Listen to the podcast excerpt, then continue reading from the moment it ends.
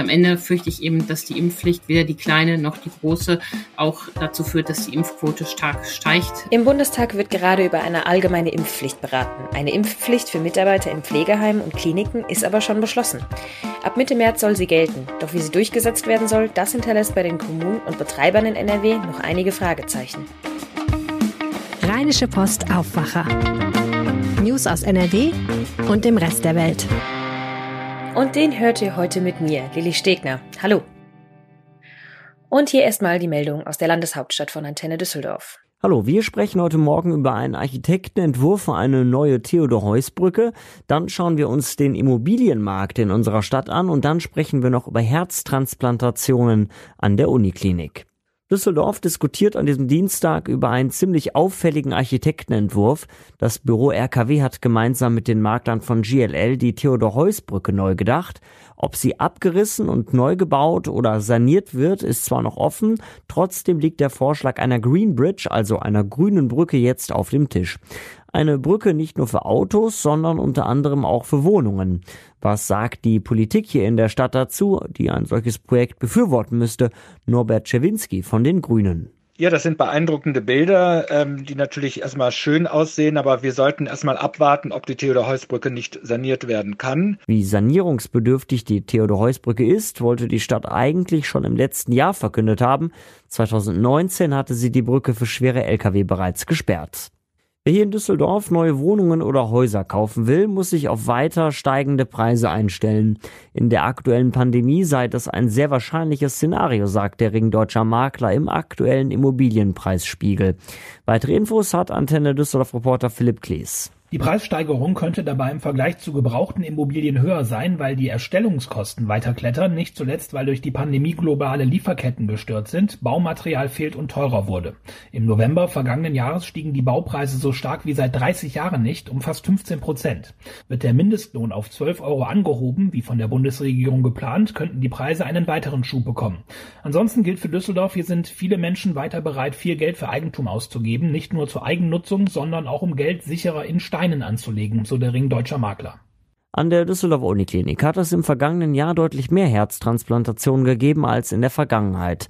Nach Angaben eines Sprechers wurde hier insgesamt 43 schwerkranken Patientinnen und Patienten ein Spenderherz eingesetzt.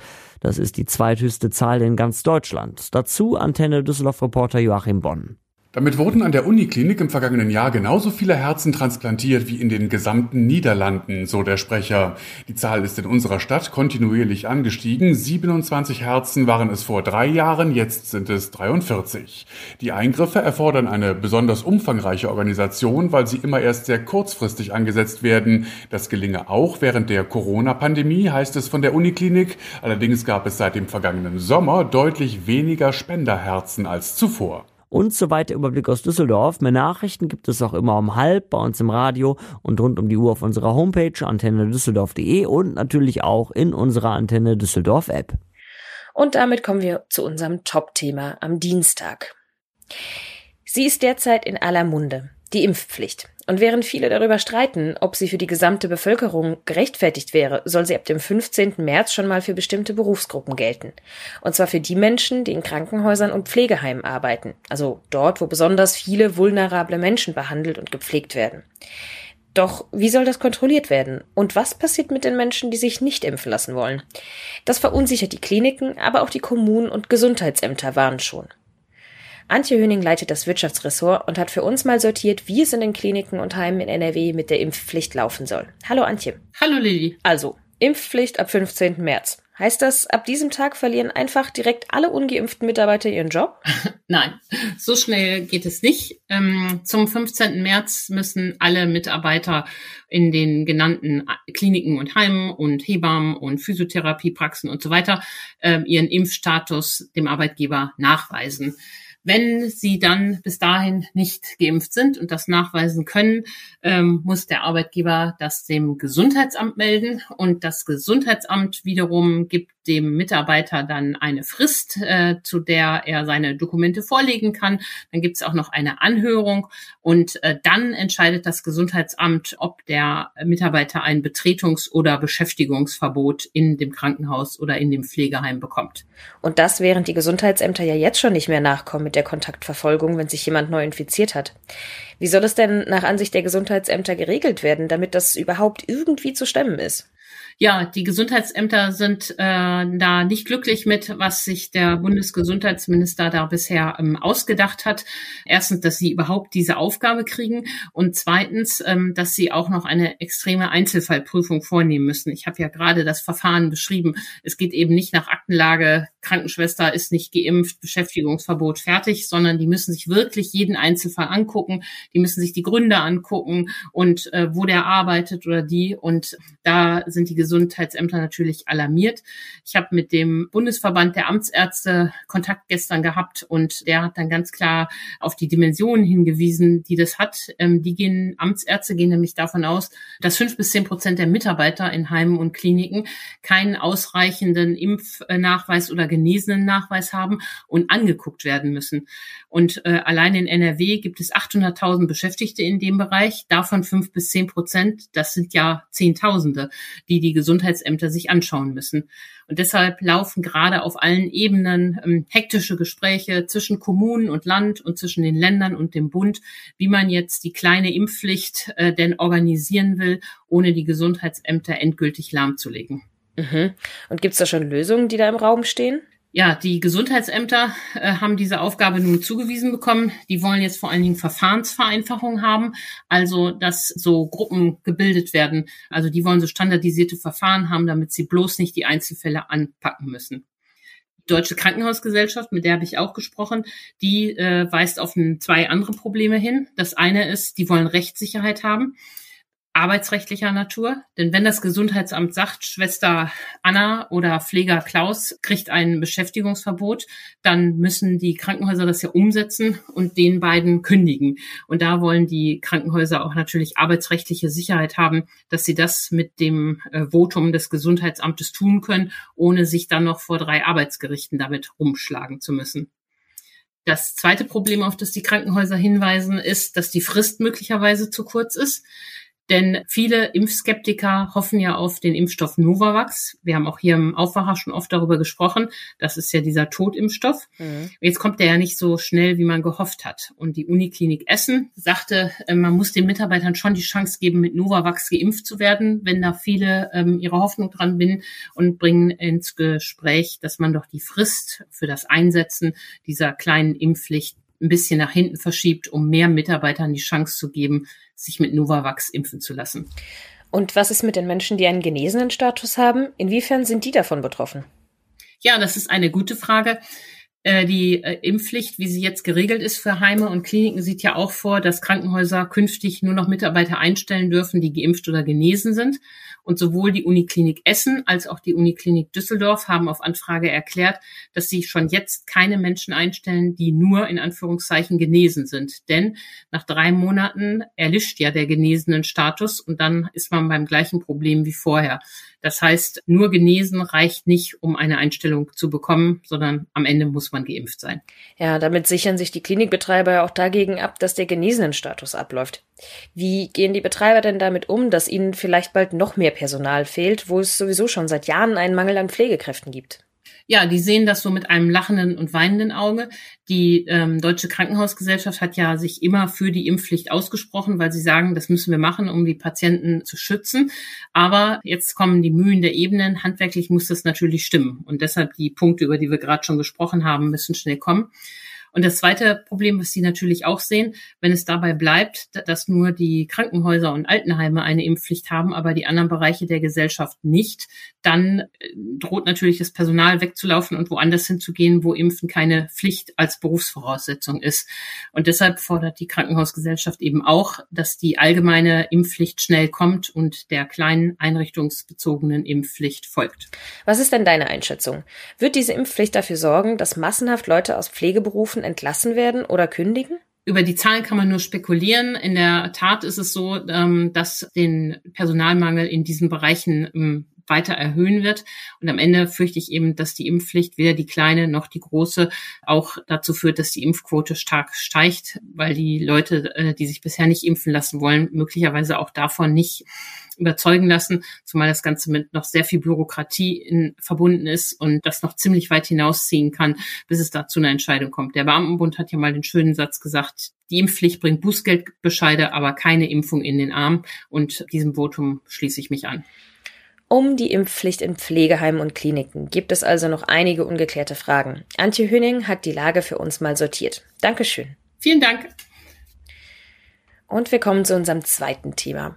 Ein grauer Grabstein mit der Inschrift RIP, Rest in Peace, 2007 bis 2022. So wurde es auf einen Zug am Firmensitz von Abellio in Hagen gesprüht, gemeinsam mit den Worten Danke an die Belegschaft. Letzte Nacht hat die Bahnfirma den Betrieb in NRW aufgegeben. Was bedeutet das Ende von Abellio jetzt für die Beschäftigten und alle Pendler? Die Antworten hat Wirtschaftsredakteur Reinhard Kowalewski.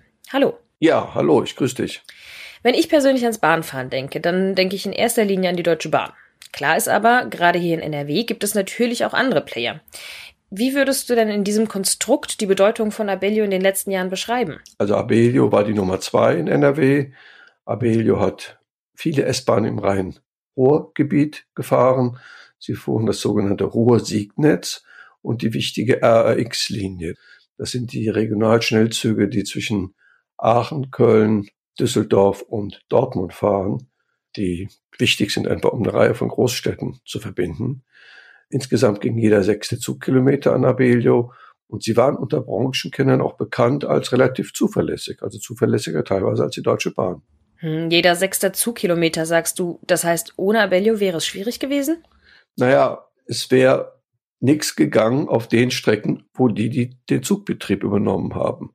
Also vor einigen Jahren wurden viele Zugstrecken komplett ausgeschrieben. Und derjenige, der angeboten hat, das am preisgünstigsten und gleichzeitig relativ zuverlässig zu machen, der bekam dann den Zuschlag. Und da hat Abelio eben relativ günstige Preise angeboten, was ihn allerdings jetzt am Ende auch das Genick gebrochen hat. Und das lässt uns zur Frage kommen, wie es jetzt weitergeht. Wer oft mit der Bahn auf den Strecken unterwegs ist, der weiß, dass es in den letzten Wochen schon nicht den normalen Fahrplan gab. Wie geht es denn dann ab heute weiter? Naja, auf den Strecken, wo Abelio fuhr, wurde, wurde quasi heute Nacht die Belegschaft ausgetauscht. Also Leute von Abelio gingen nach Hause, kommen einen neuen Arbeitsvertrag, sind jetzt Mitarbeiter der Deutschen Bahn oder Mitarbeiter von National Express oder Mitarbeiter von Vias Rail und alle hoffen, dass die heute Morgen auch alle zur Arbeit kommen. Ich vermute, das wird weitgehend geklappt haben, aber ähm, wir wollen uns jetzt noch umhören im Laufe des Tages, ob da wirklich alle zur Arbeit gekommen sind oder ob da einige Züge auch ausgefallen sind. Das muss man jetzt ein bisschen recherchieren heute. DB Regio, National Express und Vias Rail betreiben die Strecken jetzt also weiter. Gibt es dann vielleicht auch Alternativen für Pendler? Auf manchen Strecken kann man andere Züge nutzen auf der Strecke zwischen Köln und Düsseldorf und Dortmund. Da sind manche ICs freigegeben zwischen Düsseldorf und Dortmund, äh, weil die eben befürchten, dass es Probleme gibt.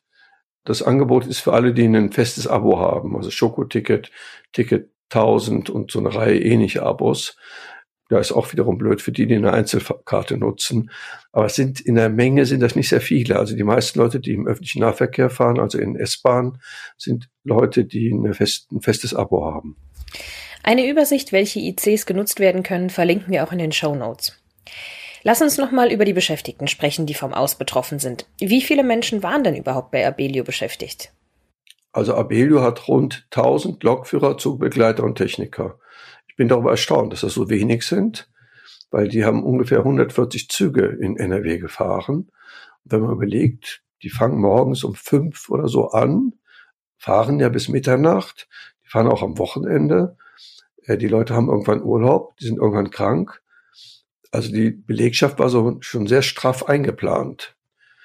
Die haben alle ein Übernahmeangebot bekommen von den drei Firmen, die jetzt quasi die Züge übernehmen bekommen auch alle Prämien, also wenn sie wechseln. Sie haben auch so eine Art Treueprämie bekommen, wenn sie bis zum letzten Tag bei Ibelio auch wirklich gearbeitet haben und nicht einfach sich krank meldeten oder abgehauen sind, weil das Land NRW hat einfach ein hohes Interesse daran, dass der Zugverkehr nicht zusammenbricht. Wir sollten nicht vergessen, im Mai sind Landtagswahlen. Die SPD, die stichelt da schon immer so ein bisschen. Ja, das hätte die Landesregierung so schlecht geplant. Tja, jetzt muss man sehen. Also ich, ich glaube, es ist halbwegs gut geplant gewesen. Aber natürlich, da sind gewisse Unsicherheiten. Abellio gibt auf. Das heißt, es gibt eben auch ein Bahnunternehmen weniger im Wettbewerb. Was heißt das denn für NRW? Ja, also das Land hat den Verkehrsverbünden 380 Millionen Euro angeboten. Nicht angeboten, sondern zugesagt, dass sie die Mehrkosten jetzt so tragen können. Denn Abellio ist ausgestiegen, weil sie nur Verluste gemacht haben mit den ganzen Strecken. Warum haben die Verluste gemacht? Sie haben damals, als sie die Strecken, also angeboten haben, die Strecken zu fahren, haben sie sehr, sehr günstige Angebote gemacht. Man kann auch sagen Dumping. Die wollten einfach in Deutschland ganz groß werden. Und dann sind viele Kosten gestiegen, auch die Löhne. Dann gab es mehr Strafzahlungen als erwartet, wenn Züge mal Verspätung haben. Das ist Teil dieser Verträge, dass wenn ein Bahnbetreiber sehr oft Verspätung hat, dass sie dann eine Geldbuße zahlen müssen an den Verkehrsverbund Rhein-Ruhr oder an den Verkehrsverbund Rhein-Sieg. Und das alles hat dazu geführt, dass die nur noch Verluste geschrieben haben, am Ende praktisch aufgegeben haben. Die Firma geht jetzt mehr oder weniger in die Insolvenz. Und die, die jetzt einspringen, sagen alle, ja, dafür wollen wir schön viel Geld haben. Und die haben jetzt, die kriegen jetzt deutlich mehr Geld als Abelio bisher für die Fahrt, für die Arbeit. Also ganz konkret, wofür genau gibt es die 380 Millionen Euro vom Land NRW? Der Schienennahverkehr in NRW, aber auch in anderen Bundesländern, kann nur überleben, wenn es Subventionen gibt vom Staat. Also nur mit den Tickets kann man das nicht bezahlen. So, und diese Subventionen werden jetzt massiv erhöht, weil die Firmen, die jetzt die Strecken übernehmen, also die Deutsche Bahn, National Express, Vias Rail, die fordern viel mehr Geld, als bisher bezahlt wurde. Es wäre so, wie wenn, sag mal, wenn du eine Autowerkstatt hast und der Motor ist ausgebaut, die Autowerkstatt geht pleite und ein anderer kommt und sagt, ja, ich bin bereit, den Motor einzubauen, nur ich will doppelt so viel, wie der vor dir das gewollt hat. Ja, dann hast du überhaupt keine Alternative, als mehr Geld zu bezahlen. Also ich vermute, die Firmen, die jetzt die Strecken übernehmen, haben den Staat auch schön unter Druck gesetzt, um gut abzukassieren. Die Bahnfirma Abellio hat letzte Nacht ihren Betrieb in NRW eingestellt. In Zukunft betreiben andere Bahnunternehmen die Strecken. Die Infos hatte Reinhard Kowalewski aus dem Wirtschaftsressort. Vielen Dank. Ja, vielen Dank. Ich wünsche einen schönen Tag. Und wir kommen zu den Meldungen. Am Landgericht in Köln startet heute der Prozess gegen den früheren Remsmer Entführer Thomas Drach. Ihm werden mehrere Raubüberfälle auf Geldtransporte und versuchter Mord vorgeworfen. Konkret geht es um vier Überfälle in Köln, Frankfurt am Main und Limburg. Angeklagt ist neben Drach auch noch sein mutmaßlicher Komplize. Drach wurde in den 90er Jahren dadurch bekannt, dass er den reichen Erben Jan Philipp Remsmar entführt hatte. 33 Tage lang hielt er den Tabakerben fest. Mehr zum Prozess und zu Drachs Vorgeschichte könnt ihr auch in der gestrigen Episode des Aufwachers anhören. Den Link findet ihr in den Show Notes. Wer ab heute in der EU verreisen will, der muss sich auf strengere Regeln einstellen. Die EU-Impfzertifikate sind ab sofort nämlich nur noch neun Monate nach der Grundimmunisierung, also der zweiten Dosis, gültig. Um weiterhin einfach reisen zu können, muss man noch eine Boosterimpfung nachweisen. Die Corona-Maßnahmen in den Ländern sind allerdings sehr unterschiedlich. In Dänemark fallen zum Beispiel trotz rekordhohen Neuinfektionszahlen alle Beschränkungen, also auch das Maskentragen weg. In Moskau treffen sich heute die Staatschefs aus Ungarn und Russland, Viktor Orban und Wladimir Putin. Es ist das erste persönliche Treffen des Kreml-Chefs mit dem Regierungschef eines NATO-Mitgliedsstaates seit der Eskalation im Ukraine-Konflikt. Laut des ungarischen Regierungschefs Viktor Orban soll es bei dem Treffen vor allem um Preise für russisches Gas gehen. Auch der Ausbau des Atomkraftwerks Pax durch den russischen Konzern Rosatom wird wahrscheinlich Thema sein. Zeitgleich reisen der britische Premier Johnson und seine Außenministerin Liz Truss wegen des dort schwelenden Konfliktes in die Ukraine. Und das Wetter wird nicht weniger ungemütlich als gestern, auch wenn die Sturmböen ein wenig nachlassen. Es bleibt windig und regnerisch. Am Nachmittag gibt es Schauer. Vorsicht, im Bergland kann es auch glatt werden. Mit 5 bis 9 Grad wird es ein wenig milder als gestern. Und auch am Mittwoch wird sich an der Wetterlage wenig ändern. Es bleibt nass und stürmisch, dafür aber mit milden Temperaturen. Und das war der Aufwacher am Dienstag mit mir, Lilly Stegner. Wenn ihr uns unterstützen mögt, dann abonniert uns doch gerne oder lasst uns eine Bewertung da. Euch einen schönen Tag heute. Mehr Nachrichten aus NRW gibt's jederzeit auf RP Online. rp-online.de